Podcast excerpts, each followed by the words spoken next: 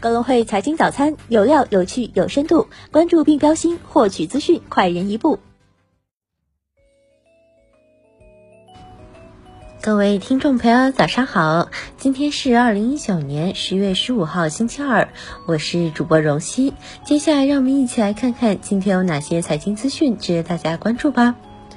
A 股方面，周一沪指最终收涨百分之一点一五，深成指涨百分之一点二四，创业板涨百分之零点七五。两市成交额回升逾五千三百亿，北上资金净流入近三十三亿。华为概念板块全天维持强势，蓝思科技、中国长城等十余股涨停。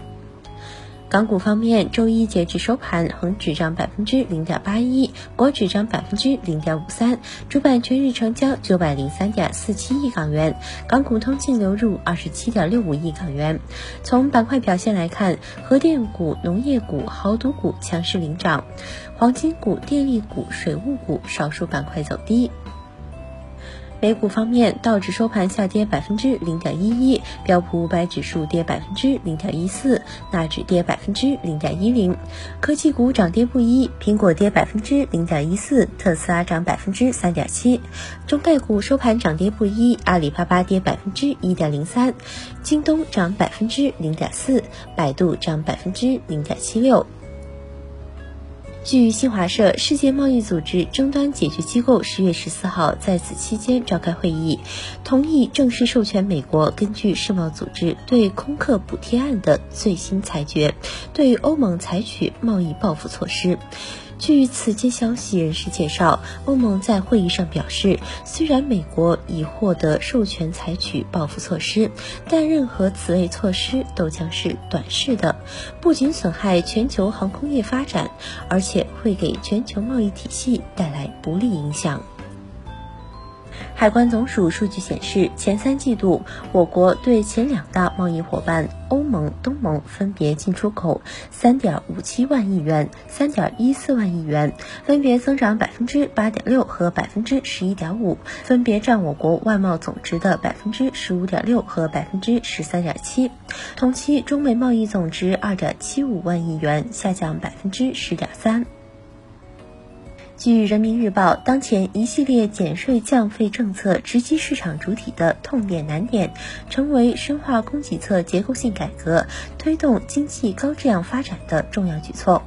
今年上半年，全国累计新增减税降费一万一千七百零九亿元，实打实的政策红包，让企业和百姓得到了巨大实惠。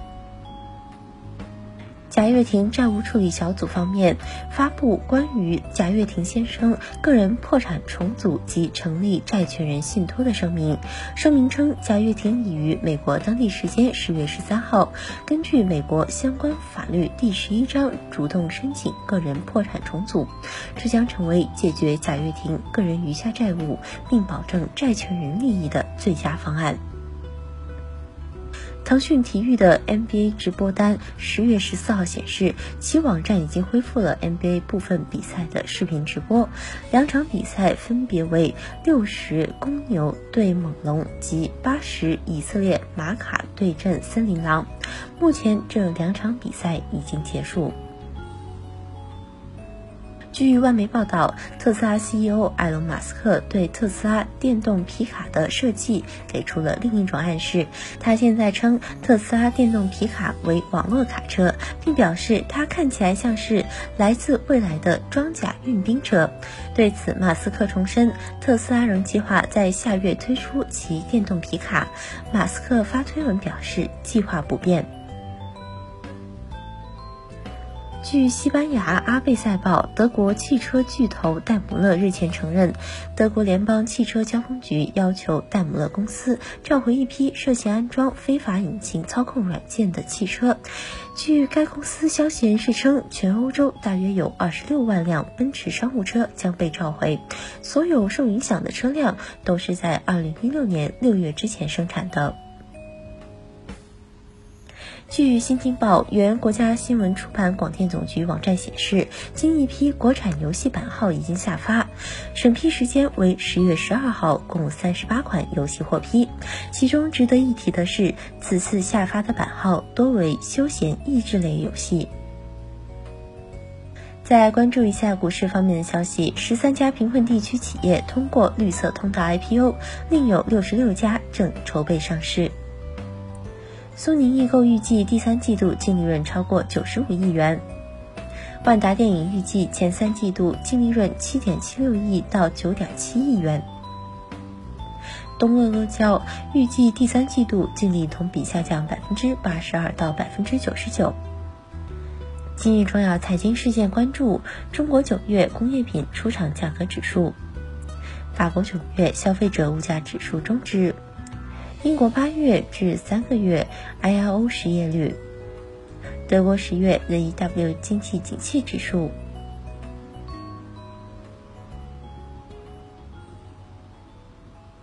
以上就是今天节目的主要内容。更多深度专业的财经资讯，您可搜索并下载格隆汇手机 APP 查看。感谢您的收听，我们明天不见不散。